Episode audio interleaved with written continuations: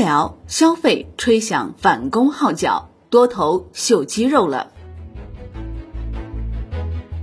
本周二，全球市场终于扬眉吐气，A 股涨幅尤为喜人。沪深两市市场近四千四百股上涨，主要指数涨幅皆超百分之一，三大指数均创下八月十一号以来最佳表现。其中，创业板指涨幅超过百分之二，率先收复十日线。板块方面，大消费和大医药强势反弹，食品、旅游、酒类、乳业、免税店等细分行业全天高昂。良品铺子、日成股份。华天酒店、兰州黄河等公司股价纷纷涨停，前期利空密集、股价长期低迷的医疗龙头也强烈反弹，东富龙、我武生物等涨超百分之十。此前风光无限的新能源赛道表现相对逊色，千亿市值的东方盛虹一度跌停，资源股也不复往日强势，但跌幅有限。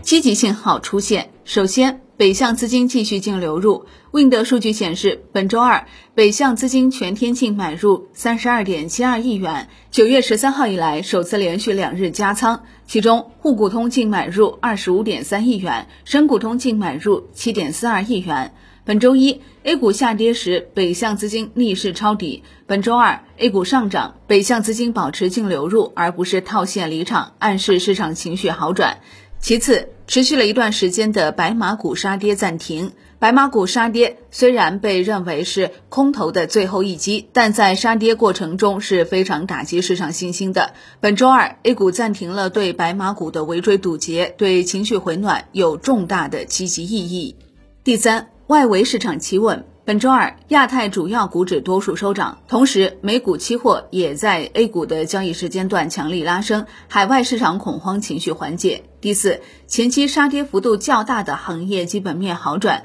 而市场开始正式利好，比如医疗板块。国家医保局近期表示，由于创新医疗器械临床使用尚未成熟，使用量暂时难以预估，尚难以实施带量方式。在集中大量采购过程中，有关部门会根据临床使用特征、市场竞争格局和重选企业数量等因素，合理确定带量比例。在此之前，种植牙价格调整好于预期。本周二，国家组织骨科脊柱类耗材集中带量采购，将在上海接受企业递交申报材料，并现场开标。盘中中标结果尚未公布，但相关个股已经大涨，这与之前对集中带量采购的反应是截然不同的。九月以来，国常会和国家卫生健康委相继出台了一系列促进医疗行业发展的政策措施，市场也终于熬过了无视利好的无差别杀跌阶段。两市成交量依旧呢是处于低位。本周二，两市全天成交六千六百七十二亿元，较此前几个交易日几乎难言放量。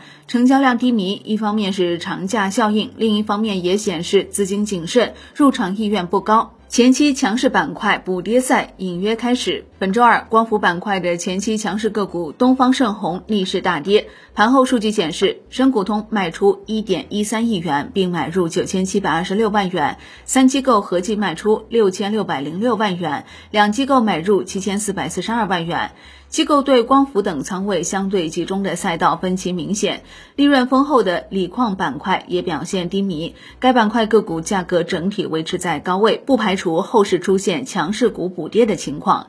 华兴证券研报称，从估值以及未来全 A 盈利预期角度，坚持认为当下正处于构筑底部阶段。目前，二十八个一级行业中有十个处于过去十年最低百分之十分位数以内。Wind 全 A 指数估值接近十六倍，过去十年百分之三十分位数，而上证五零指数和沪深三百指数已经降至今年四月最低点水平，因此对于 A 股而言，不应过度恐慌，尤其是近一阶段盈弱的指数，诸多利空已经暗含在价格之内，甚至对于未来部分黑天鹅演化的预期也有所包含，因此美元短期冲顶之后，全球资本市场都将迎来修复反弹。